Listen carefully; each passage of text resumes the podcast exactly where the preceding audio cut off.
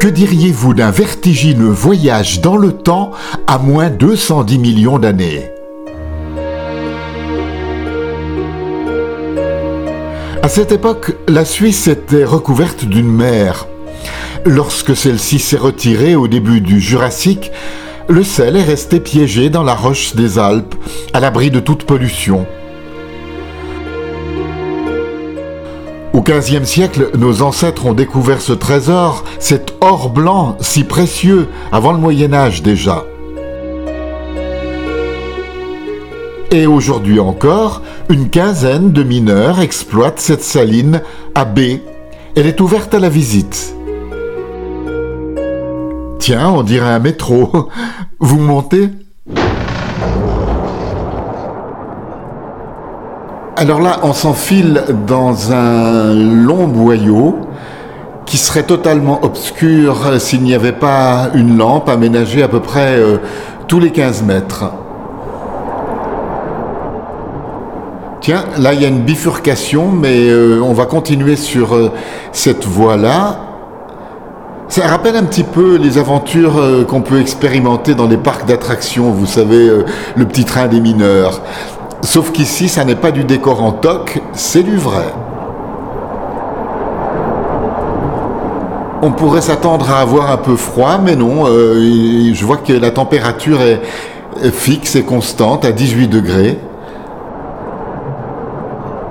Tiens, encore une bifurcation ici, mais nous on continue sur la même voie. Oui, c'est bien un réseau hein, dont on ne va explorer qu'une petite partie.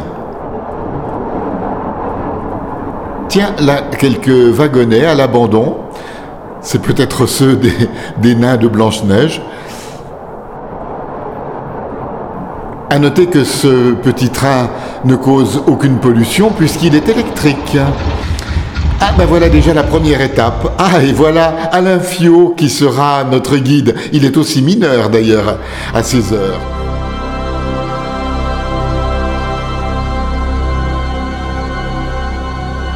Les sources de baie étaient réputées excellentes pour les thérapies. Les gens venaient du monde entier, de l'Europe entière, dira-t-on plutôt, euh, déjà au XVIIIe siècle, pour des thérapies. Oui. B s'appelait Baie-les-Bains à l'époque, il faut le savoir. L'hôtel des Bains a disparu malheureusement suite à un incendie, mais il devrait être reconstruit, espérons-le. Car euh, je pense que Salus Exakis, les Romains le connaissaient, la santé par les eaux salées, c'est pas une légende, c'est vraiment quelque chose de magnifique. Vous avez même eu la visite de Rousseau, Oui. euh, je crois de, Rousseau, de Dumas, euh, de la- l'impératrice Marie. Marie-Louise, Tolstoï, Nietzsche, tous ces grands hommes ont passé par ici, exact. ouais.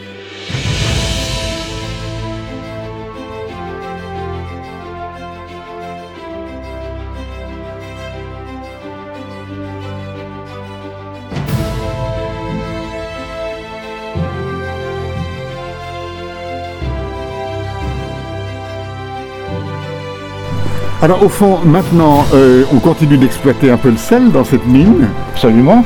mais le principal revenu, c'est plutôt touristique. Alors, on va dire que c'est difficile à dire qu'est-ce qui rapporte le plus.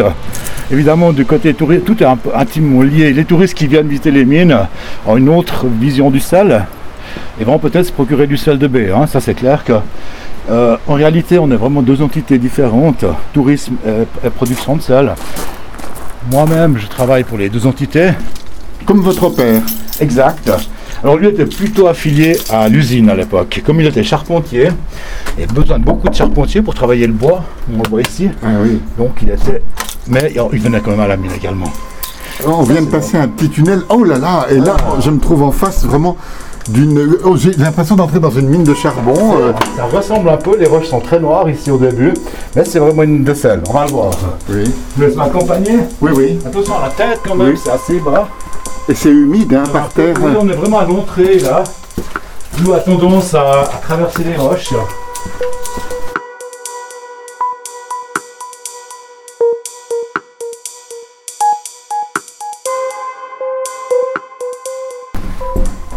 Évidemment, les galeries qu'on parcourt aujourd'hui ici ont été retouchées, ont été revisitées pour permettre euh, l'accès à des visiteurs. Oui. On estime, on calcule environ 15 km de galeries, dont sur ces 15, une douzaine creusées à la main. Je vous ferai une démonstration tout à l'heure. Ah oui. Voilà, là on arrive dans un très ancien réservoir, creusé par le canton de Bourg pour stocker justement l'eau salée. Ah oui, voilà. c'est une pièce ronde. Voilà, c'est un réservoir totalement rond qui ne contient aucun pilier.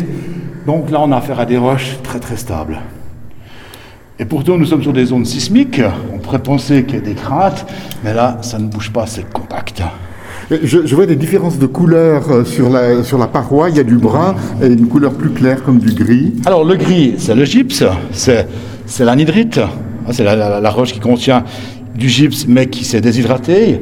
Et le rouge qu'on peut voir, c'est l'oxyde de fer issu de l'eau. Puisqu'à l'époque, on voit très bien que la limite de, de- de stockage de l'eau, c'était justement ce trait rouge. Donc là, on aurait eu, on aurait eu pratiquement la tête sous l'eau à l'époque. Et ça a coloré. le- et on voit très bien ces cristaux qui Oui. se forment. Cristaux brunâtres qui sont des cristaux de sulfate de calcium, donc de gypse, que la roche reproduit en se réhydratant. Donc c'est une roche relativement vivante, puisqu'on lui apporte de l'eau et elle, elle réagit. Elle va gonfler, et là, elle va produire des magnifiques cristaux de gypse. Il y a, il y a un silence pesant, mais disons, on est vraiment dans un monde euh, parallèle.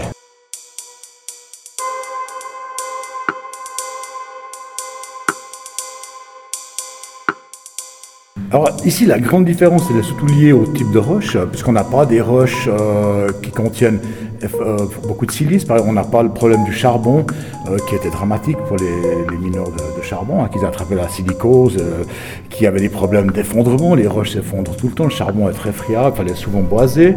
Puis en plus de ça, la sur le gâteau, c'était le méthane. Alors le méthane, on en reparlera.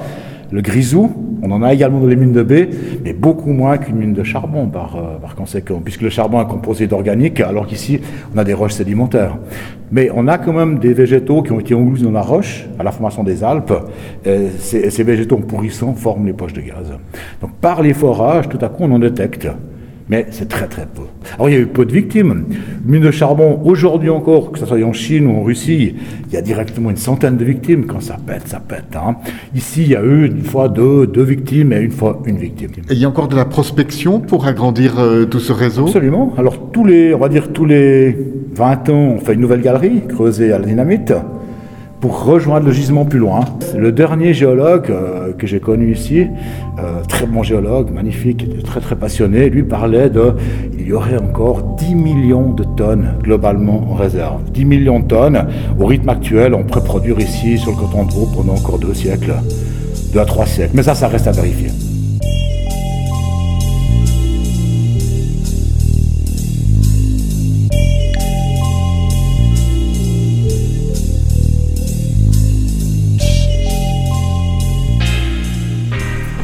Alors là, on emprunte euh, un escalier euh, qui tourne un peu sur lui-même. On est vraiment dessus. On voit très bien que c'est une carrière. hein. Les hommes ramènent tout ça sur leur dos, du roc qui a été traité dans les dessalores, justement. On on se rend vraiment, vraiment pas compte du volume extraordinaire que les hommes ont déplacé sur leur dos. Ouais. Des générations et des générations. Absolument. Et là, on arrive à proprement dans le musée. Et donc là, au niveau le plus bas accessible, puisque sous nos pieds, on a le lac. Pour vous dire, le lac, c'est un lac artificiel qui permet de stocker justement l'eau salée. On peut voir, là, il y a une formation de cristaux extraordinaire. hein. Le sel, c'est un minéral avec une- un système cristallin cubique et qui a des formes étonnantes, hein, suivant les, les températures. Et là, on voit comme la, la roche absorbe l'humidité et par l'évaporation cristallise. Là, c'est une couche très dure. Là, c'est un peu plus mou. Plus on s'approche du bord, plus on a du sel un peu plus mou, mais qui est magnifique. Oui. Mais sur cette paroi, ça donne l'impression d'être une cascade gelée en hiver. C'est hein? rigolo, hein? Ouais. Ouais, c'est ça. Et c'est du sel qui a cristallisé.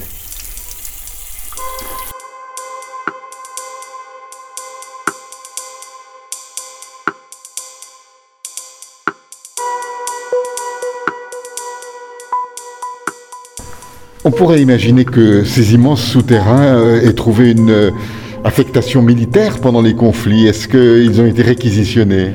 Alors ici à B, on ne parle pas de régiments qui auraient été, placés ici en attente dans les mines, mais par contre, euh, au niveau des œuvres d'art de certains musées, même on dira les, vitraux de la cathédrale de Lausanne ont été emmenés dans les mines, euh, notamment dans le réservoir Sainte-Hélène, pour les protéger de, de bombardements qui n'ont pas eu lieu heureusement, mais on s'était dit là, il serait effectivement à 1500 mètres euh, de l'entrée, il serait en sécurité.